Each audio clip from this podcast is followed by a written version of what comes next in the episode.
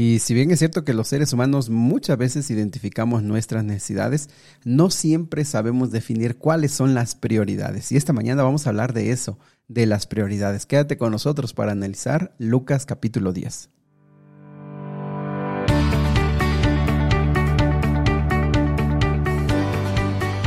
Nuevamente bienvenido, qué gusto me da saludarte al plan Reavivados por su palabra. Estamos llegando a Lucas capítulo número 10. Hemos pasado más de 50 días juntos, analizando, comentando, escuchando, aprendiendo, compartiendo también la palabra de Dios. Y bueno, mandarte un abrazo, felicitarte y recuerda que el plan consiste en estudiar todos los días un capítulo, pase lo que pase, hagamos lo que hagamos, estemos de descanso o con mucho trabajo nuestra prioridad es estudiar la palabra de Dios. ¿Y cuál es nuestra meta? Bueno, nuestra meta es que todo este movimiento que estamos haciendo, todos eh, los que se están uniendo y los que están compartiendo, todos tenemos un propósito, estudiar todo el Nuevo Testamento juntos. Y bueno, aquí estamos para motivarte y a través de este audio animarte, decirte que muchas veces eh, no vas a tener ganas de abrir la Biblia y dile al Señor, dile al Señor, Señor, estoy cansado, estoy abrumado, estoy desanimado o este día definitivamente no entiendo lo que dice la Biblia.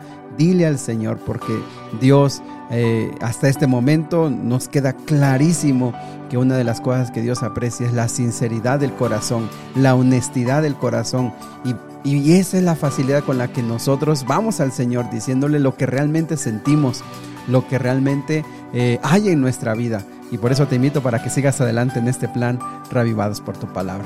Muy bien, pues vamos a comenzar hoy en Lucas capítulo número 10. Te invito para que tomes tu Biblia y juntos estudiemos. Muy bien, eh, a partir de ahora Lucas nos va a presentar varias narraciones que no se encuentran en otras partes de los evangelios, que no están en otros evangelios. Y eso está interesante, lo que me parece que va a ser difícil porque como lo sabes el tiempo no nos da para hablar de todo. Eh, hay cosas que no vamos a mencionar, así que te invito para que tú las leas y bueno, saques tus conclusiones. Bien, pues bien, ahora estamos viendo, por ejemplo, lo de los 70. Eh, Dios, eh, si tú ya lo leíste, te diste cuenta que Jesús envió a 70 discípulos para predicar y, y también la narración de cómo regresan. También esta mañana habló acerca del buen samaritano, una extraordinaria, una extraordinaria narración. Pero yo quisiera centrarme en el asunto de las prioridades. Y me parece que eso es uno de los temas que se leen hoy en el capítulo 10, versículo 38. Durante el viaje a Jerusalén, Jesús y sus discípulos llegaron a cierta aldea, donde una mujer llamada Marta los recibió en su casa. Su hermana María se sentó a los pies del Señor a escuchar sus enseñanzas, pero Marta estaba distraída con los preparativos para la gran cena. Entonces se acercó a Jesús y le dijo, Maestro, ¿no te parece injusto que mi hermana esté aquí sentada mientras yo hago todo el trabajo? Dile que venga a ayudarme. Y el Señor le dijo, Mi apreciada Marta, estás preocupada y tan inquieta en todos los detalles. Hay una, sola cosa por la que vale la pena preocuparse. María la ha descubierto y nadie se la quitará. Es la versión, eh, es una versión interesante. Esta versión se llama Nueva Traducción Viviente. Y seguramente tú has escuchado esta narración. Tú sabes que están hablando de esa familia especial a la cual Jesús amaba, apreciaba y disfrutaba estar en compañía de ellos, María, Marta y Lázaro una familia que había abierto las puertas y que Jesús con sus discípulos continuamente llegaba ahí a descansar y a reposar de unas jornadas tan largas, tan arduas, tan difíciles, tan pesadas, tan complicadas. Ahí Jesús hallaba, hallaba descanso. Por supuesto que él salía hacia las giras de trabajo y regresaba. De vez en cuando regresaba para descansar. Y, y en esta ocasión, como ustedes saben, Jesús viene, va a descansar y mientras está descansando, pues, está conversando, está hablando acerca de lo que ha pasado, está enseñando también el reino de los cielos. Y, allí estaban los discípulos y en la cultura de ese tiempo y también la de ahora, ¿verdad?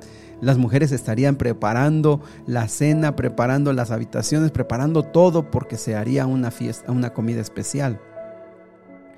Y lo interesante es aquí que Marta eh, estaba bien ocupada en eso, bien metida en eso, y su hermana María que ya hemos hablado de ella, la que llevó ese perfume especial de un valor extraordinario, la que estuvo poseída por siete demonios, o sea, una mujer que había pasado una vida muy complicada y que ahora estaba aquí eh, en su hogar y que estaba aquí disfrutando la presencia de Jesús.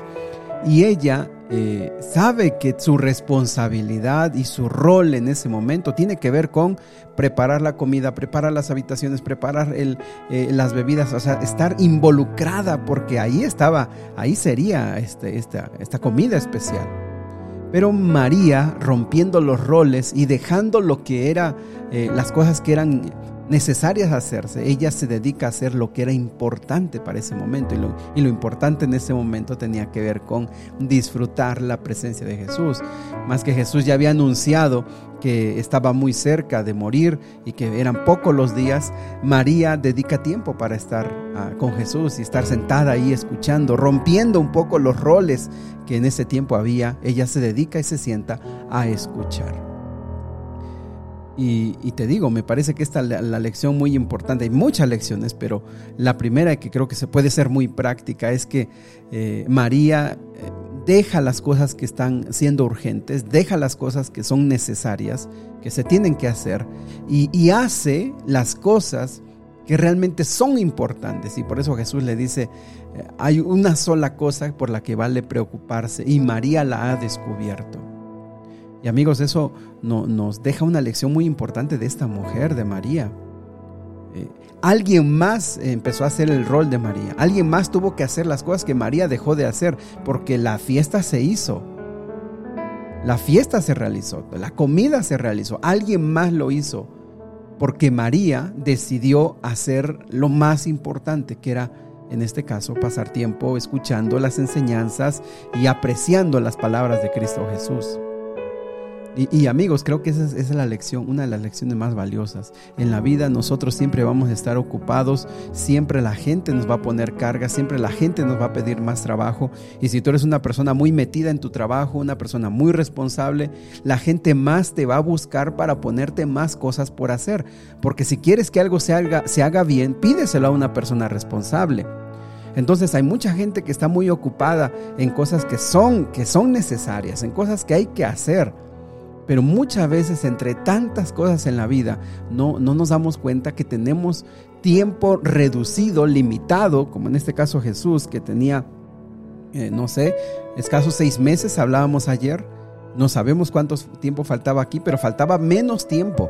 El, tiempo era limitado y entonces María, que lo ha comprendido, porque por eso ungió los pies de Jesús y, su, y su cabeza, él está con Jesús. Y estimados amigos, es una lección muy práctica que nos enseña María desde hace siglos. Dedícale el tiempo a las cosas importantes. Dedica el tiempo, dedica tus fuerzas, tu energía. Deja los roles que la gente espera de ti, porque si tú no lo haces, alguien más lo va a hacer. Pero tu momento, tu momento ahora es hacer las cosas que, que realmente valen la pena, las cosas que realmente son importantes. Dedicarle el tiempo allí y sentarse. Definir qué cosa cuáles son las cosas por las que realmente vale la pena preocuparse.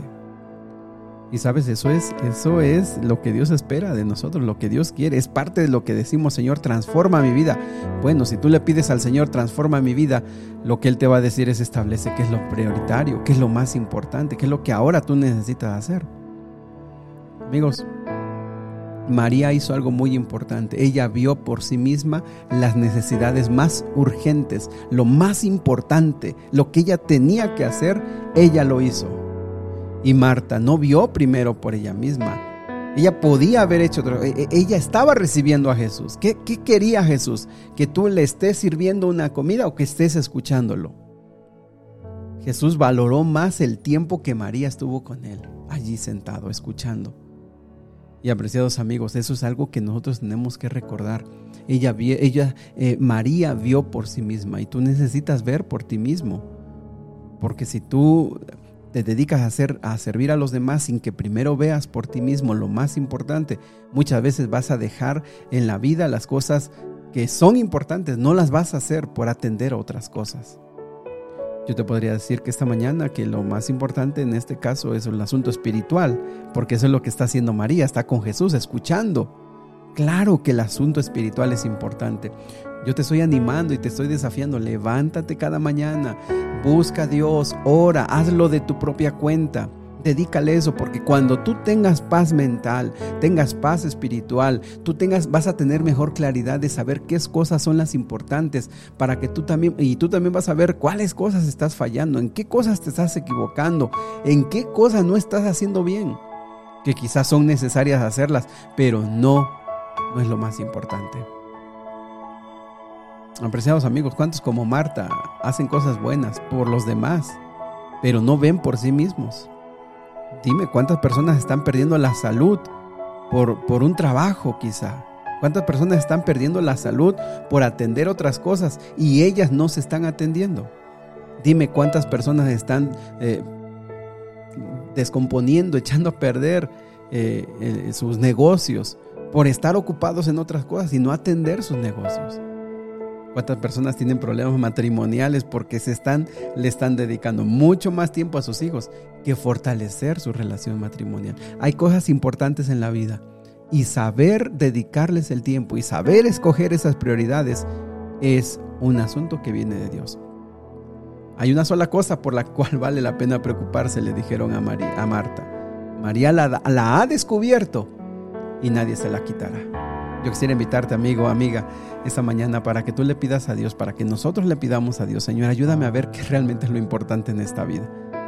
Dame sabiduría, ayúdame a descubrir qué es lo importante, a qué le tengo que poner atención, a qué le tengo que invertir tiempo, a qué le tengo que invertir dinero, en dónde tengo que hacer mi mayor esfuerzo. Porque te aseguro que si tú dejas de hacer aquello que no es importante, alguien lo va a hacer alguien lo va a realizar. Que Dios te bendiga. Sigamos leyendo la Biblia. Sigamos dedicándole tiempo a esto. Yo sí te puedo decir que por eso es importante el estudio de la Biblia. Por eso es importante la oración. Por eso es importante entender realmente lo que Dios espera de nosotros. Porque si tu vida espiritual está bien, si tú tienes paz mental, tú vas a ir, Dios te va a dar sabiduría para ir ordenando lo demás. Y todo lo demás va a ir tomando su lugar. Todo lo demás se va a ir componiendo, porque lo más importante está en paz. Que Dios te bendiga. Me gustaría hacer una oración contigo. Querido Dios y Padre, muchos de nosotros no sabemos cuáles son nuestras prioridades.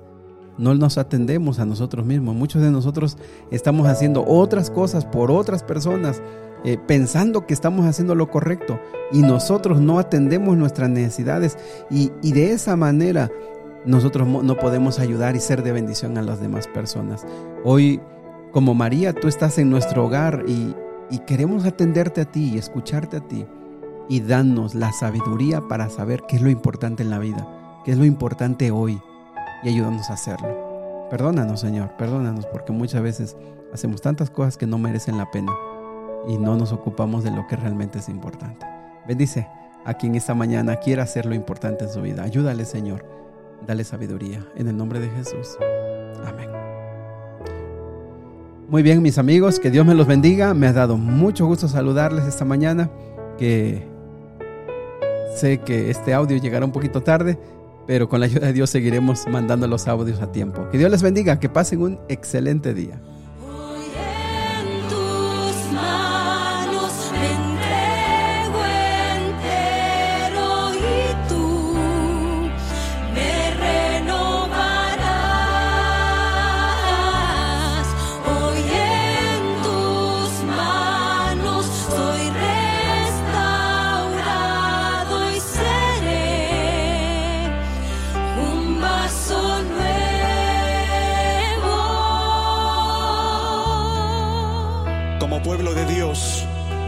Nuestra voz en un solo espíritu y dejemos que Dios cante con nosotros en este loor.